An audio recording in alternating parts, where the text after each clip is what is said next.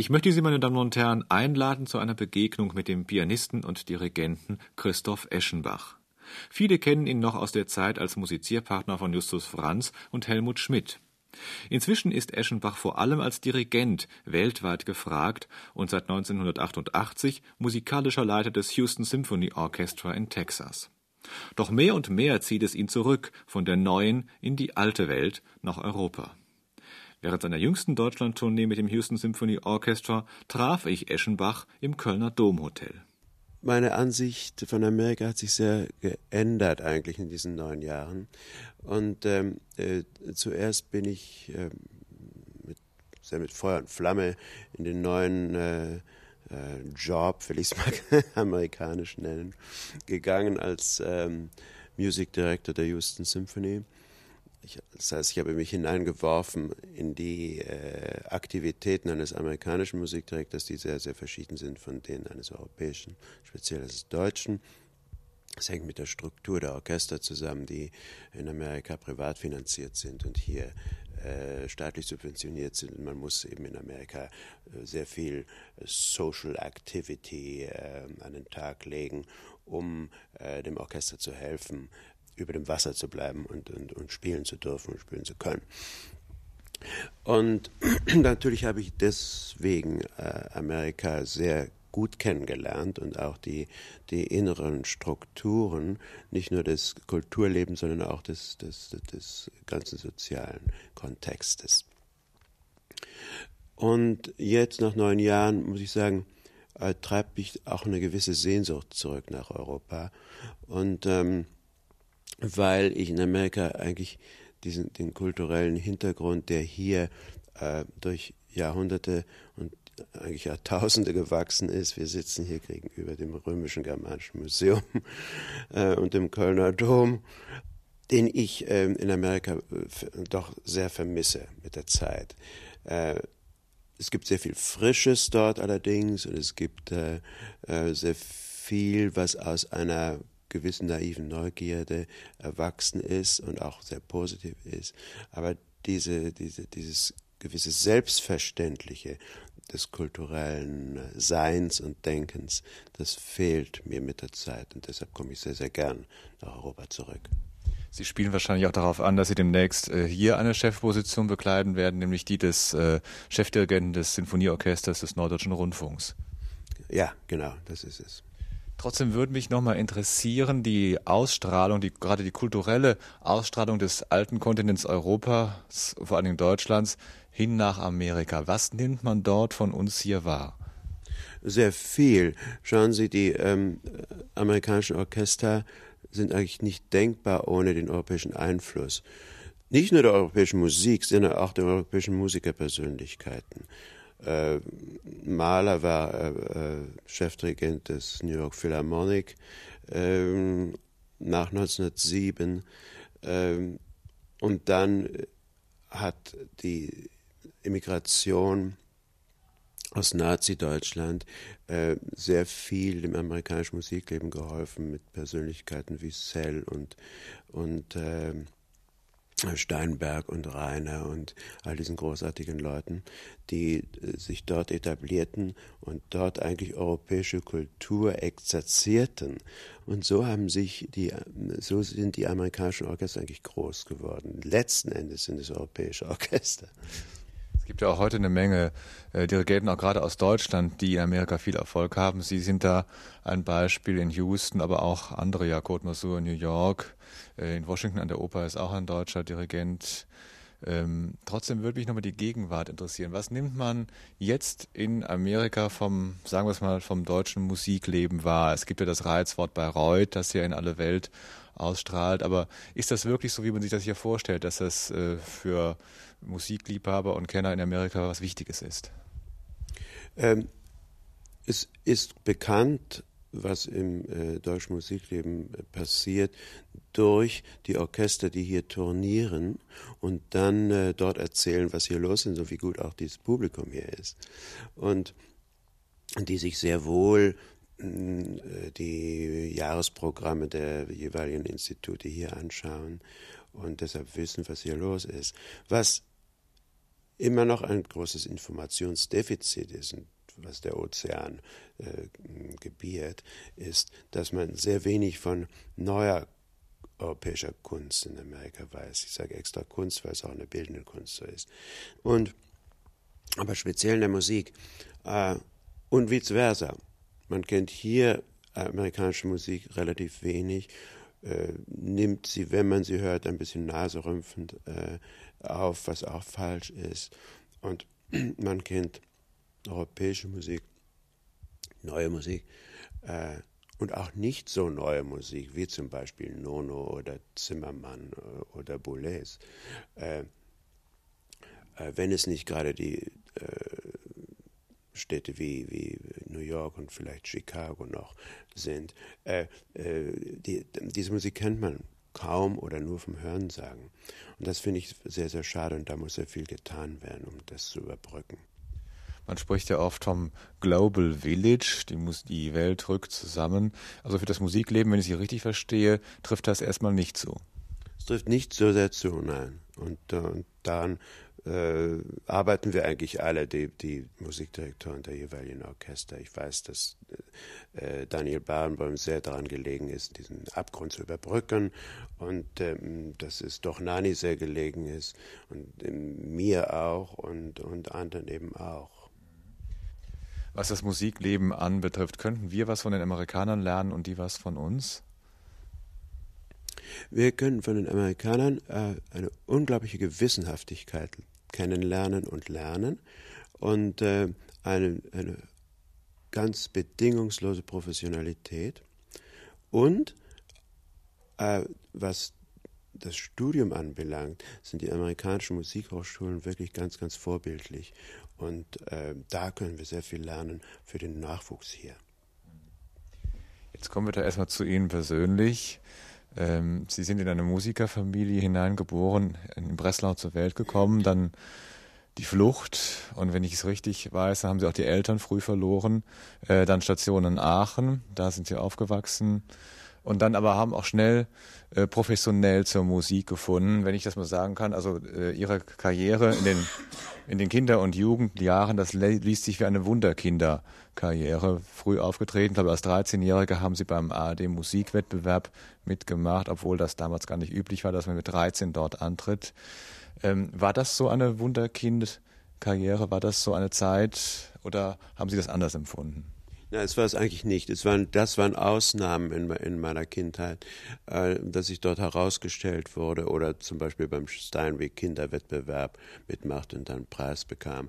Äh, meine Eltern wollten absichtlich nicht, dass ich ein Wunderkind würde. Und das war sehr weise von ihnen und sehr, sehr richtig und hat mir in meinem Leben sehr, sehr geholfen. Und sie wollten, als sie sahen, dass ich mich äh, für das Dirigieren interessiere und dass ich äh, fasziniert war vom Phänomen Orchester, als ich äh, zehn, elf Jahre alt war.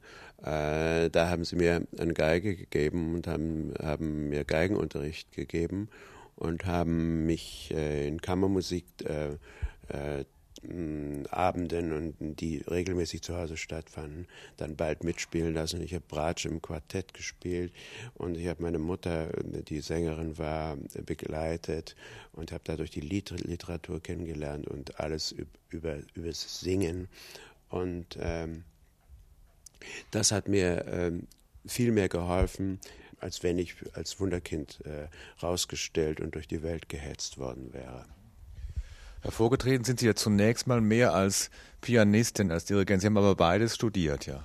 Ja, ja. Ich habe mit 19 Jahren in Hamburg äh, als drei Hauptfächer Klavier, Dirigieren und Geige studiert wobei ich die Geige dann äh, nach zwei, drei Jahren aufgegeben habe, weil es einfach zu viel wurde. Aber das Dirigieren habe ich ganz, ganz ernst genommen, habe auch Examen gemacht bei Brückner Röckeberg damals, der ein hervorragender Lehrer war. Und habe dann allerdings durch die Preise, die ich im Klavier machte, beim ARD und beim äh, Clara Haske-Wettbewerb, äh, die Klavierkarriere verfolgt dabei immer das Dirigieren im Auge gehabt und mich wahnsinnig viel mit Dirigenten, mit denen ich gespielt habe, unterhalten und immer bei den Proben gesessen. Und einigen eben dann auch nachgereist und bei ihnen wirklich Unterricht genommen, wie zum Beispiel bei Karajan und speziell bei Sell, äh, der äh, ganz in ganz wunderbarer Weise immer Zeit für mich hatte und, und die Partituren durchgesprochen hat, die er äh, gerade probte, sei es in, in, Wien oder in Berlin oder in, in, in Salzburg oder in äh, Paris oder London, wo ich ihm nachgereist bin. Und so habe ich äh, mein Dirigieren äh, oder meine Dirigieransichten dann vervollständigt, bis ich es dann wirklich äh, professionell anfing. Ich glaube, es war das Jahr 1972, dass Sie das erste Mal öffentlich debütiert haben als Dirigent. Genau, richtig, ja. Äh, nun liegt ja die Frage nahe und die ist Ihnen sicherlich schon oft gestellt worden, äh, was Sie nun vor allen Dingen am Dirigieren reizt, was der Unterschied ist für Sie in der künstlerischen Ausdrucksfähigkeit, auch in der in den Horizonten, die man ja erreichen kann oder sogar überschreiten kann, zum Pianisten. Ja, erstmal reizt mich das Repertoire, was, was breit gefächerter und größer ist, bis in die Oper hinein, also bis in die äh, wirkliche Vielfalt des musikalischen Ausdrucks. Ähm, und dann reizt mich das Phänomen, dass ich es eben nicht mit einem Instrument als, als, als Holz und Stahl äh, zu tun habe, sondern aus Menschen äh, und mit Menschen Musik machen kann und meine musikalischen Überzeugungen Menschen erzählen kann und sie davon überzeugen kann und wir dann zusammen etwas schaffen, was wir dann in den Saal projizieren. Hoffentlich zur äh, Freude und zur Spiritualisierung des Publikums. Mir fällt auf, äh, wenn Sie so erzählen, was Sie gemacht haben, wenn ich Ihr Repertoire betrachte, dass Sie spielen und dass Sie dirigieren, dass Sie ein ziemlich vielseitiger Musiker sind. Ja, das ähm, etwas, was mir überhaupt nicht liegt, ist Spezialisierung und was ich von früh an bekämpft habe. Sehen Sie, als ich diesen Clara Haskell-Preis gewonnen hatte, dann wollte man mich in die Mozart-Ecke zwängen und wollte nur Mozart von mir hören, was sehr uninformiert eigentlich auch war, weil die Clara Haskell auch keine ähm, Mozart-Spezialistin war, sondern ganz genauso wunderbar Debussy und Chopin gespielt hat, ähm, wie eben Mozart. Und ähm, äh, so habe ich mich ähm, nie äh, spezialisieren wollen, weil ich das als Limitierung befand, ähm, empfand und äh, bin einfach neugierig gewesen mein ganzes Leben lang, bin es auch noch und mehr und mehr eigentlich. Ähm, je mehr ich von der Welt sehe und, und äh, äh, je mehr Fragen sich stellen und desto mehr Antworten möchte ich auch bekommen. Und deshalb interessiere ich mich für sehr, sehr viel auch wenn es ein bisschen ernüchtert, ich denke mal, für das breite Publikum sitzen die doch noch in einer Ecke und zwar in der als, äh, auch wenn schon lange her ist, als Duopartner von Justus Franz oder auch in der äh, bei den gemeinsamen Klaviersessions mit Franz, Gerhard Oppitz und dem Altbundeskanzler Helmut Schmidt. Äh, ernüchtert Sie das wirklich oder akzeptieren Sie das einfach oder sehen Sie es anders? Nein, das ähm, habe ich ja deshalb auch aufgegeben, weil es, weil es äh, irgendwie ein Kapitel war, was ich als abgeschlossen empfand und wo ich nicht mehr so viel Neues entdecken konnte. Das war schon mehr als zehn Jahre her. Äh, und äh, als ich nach Amerika ging, ging das auch äh, rein logistischerweise nicht mehr. Und ähm, insofern ähm, ist das ein, ein abgeschlossenes Kapitel, was in sich irgendwie sehr stimmig war, weil es wiederum äh, neue Seiten ähm, der Musik aufblätterte und neue Erfahrungen in der Kammermusik mir, mir gab. Äh, denn zwei Klaviere und speziell vierendig zu spielen, ist eines der schwersten äh, Kammermusikdisziplinen.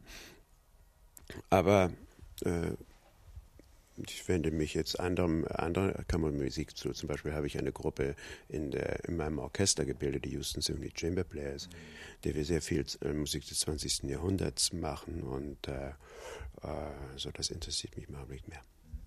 Wollen Sie was erzählen über Ihre Zusammenarbeit mit äh, Gidon Krämer? Sie haben ja jüngst eine Schnittge-CD mit ihm aufgenommen.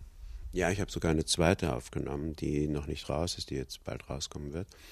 Äh, ja, mit Gedon ist natürlich, das ist, das ist ein unglaublicher Künstler, der, der eben auch äh, dauernd äh, Fragen an die Welt stellt und, und, und sie versucht zu beantworten und, und neue Seiten im Weltbild Buch aufblättern möchte. Und das mitzuerleben und das mitzumachen dann auch, ist unglaublich aufregend und schön.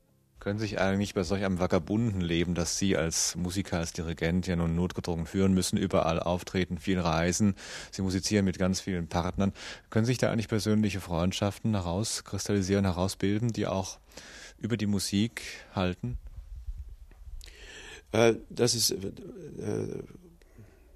berühren Sie einen Punkt, der wirklich problematisch ist. Und äh, das Leben wird sehr einsam eigentlich durch, das, durch, diese, durch dieses, diese Reiserei und so. Deshalb ist auch ein Grund, weswegen ich äh, ein zweites Orchester als Fixpunkt genommen habe, den NDR, um meine Gasttätigkeit einzuschränken und wenigstens an zwei Orten der Welt für längere Zeit zu sein und da möglicherweise eben auch äh, über die Musik hinaus äh, ähm, menschliche Beziehungen zu pflegen.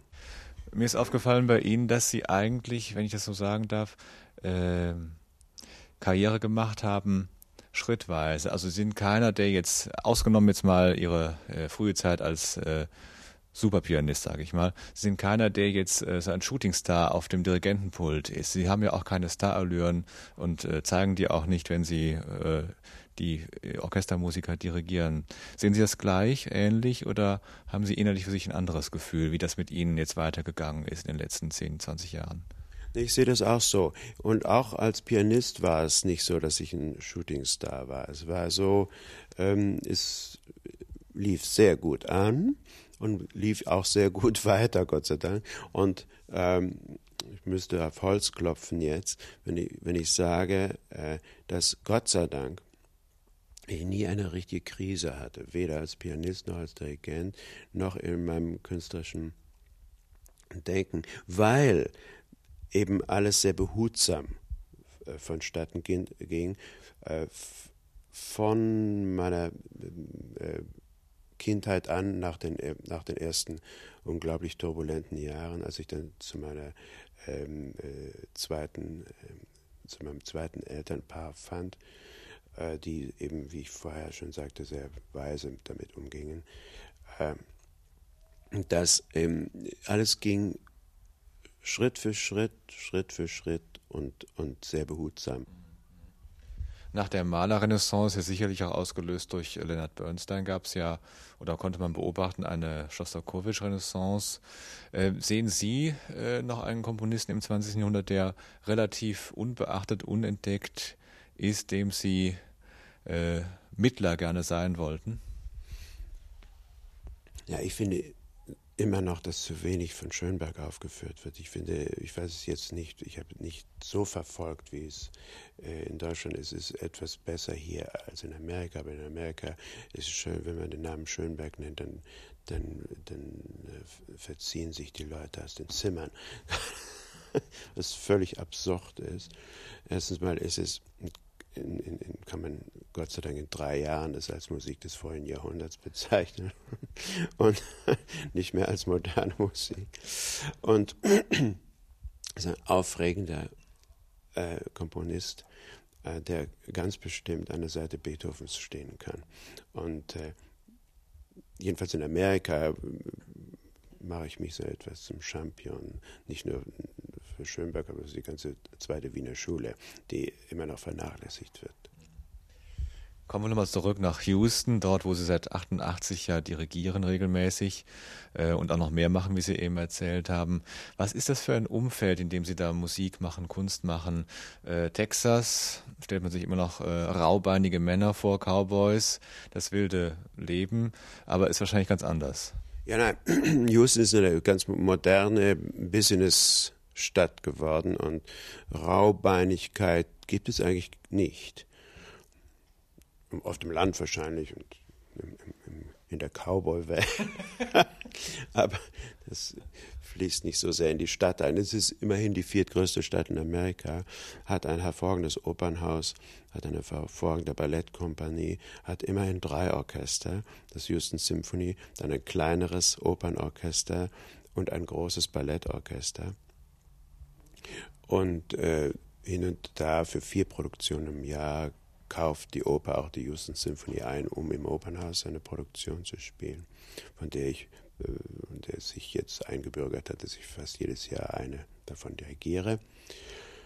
Da gibt es äh, hervorragende Museen. Es gibt zwei ganz hochkarätige Universitäten mit zwei ganz hochkarätigen Musikhochschulen, die auch von dem Gebäude und von der Einrichtung, äh, eine hat vier Säle, die andere wird jetzt gerade gebaut mit drei Sälen, äh, exemplarisch sind.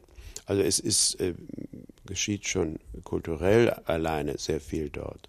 Aber dann ist es eine, eine typische Businessstadt, äh, wo sich das Business sehr verlagert hat aus dem, aus dem Oil in große Law Firms und dadurch jetzt auch daher ein, daher ein anderer Wind weht, der ein bisschen frischer, ein bisschen äh, jugendlicher ist. Sie sind ja ganz anders als die Orchester hier, die subventioniert werden, auch auf das Publikum angewiesen. Was für ein Publikum kommt in die Konzerte? Sind das junge Menschen, ältere, gemischt?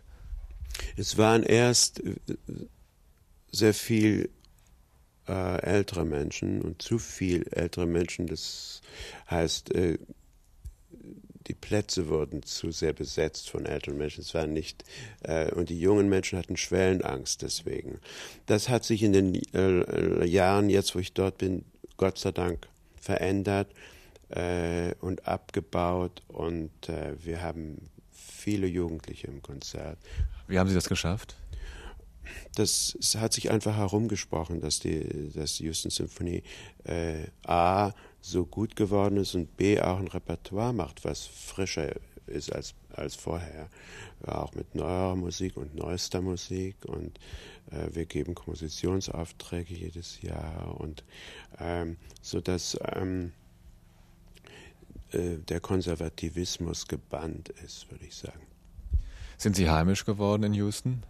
Ich habe eine Wohnung dort, die sehr schön ist, ja, im 33. Stock eines äh, Wohnhochhauses mit äh, äh, lauter Glas und ich schaue auf den Westen von Texas ohne einen Berg und sehe fast den Horizont als rund mit sehr schönen Sonnenuntergängen. Wird das nicht jedes Mal ein Kulturschock für Sie sein, wenn Sie von Houston nach Hamburg pendeln und zurück in die äh, von der Metropole aus Texas in die feine hanseatische Stadt? Na, ich würde sagen, jede, jedes Ambiente hat seine Vorteile und seine Nachteile. Und ich sehe es so, dass, ähm, äh, und deshalb habe ich auch in, in Houston eine Wohnung genommen und, und habe auch eigentlich alle meine Bücher und, und, und meine Kunstsammlung rüber geschafft. Das zusammen, dass man sich selbst ein Ambiente macht mit dem Ambiente der Stadt, äh, kann man kann man sehr gut leben. Und das wird so sein in, in Hamburg auch. Und ich werde erstmal in, in, in, beiden Städten einen Sitz haben. Ähm, was mich immer noch interessiert, ist das, was äh, Dirigenten, was Künstler, was Musiker sonst machen, wenn sie nicht unbedingt sich mit Musik und Noten befassen oder wie sie mit den Schwesterkünsten. Haben Sie noch eine ganz allzu menschliche, normale Leidenschaft, Sport oder äh, was anderes, was Sie gerne machen? Segeln, schlafen, faulenzen? Also den Sport mache ich eigentlich auf der Bühne. In die sechs Stunden Proben ist es eigentlich sehr viel Aerobik. Und im, beim Schlafen interessieren mich am meisten die Träume. Können Sie einen erzählen? Äh, nein, das führte zu weit. Gut. Vielen Dank.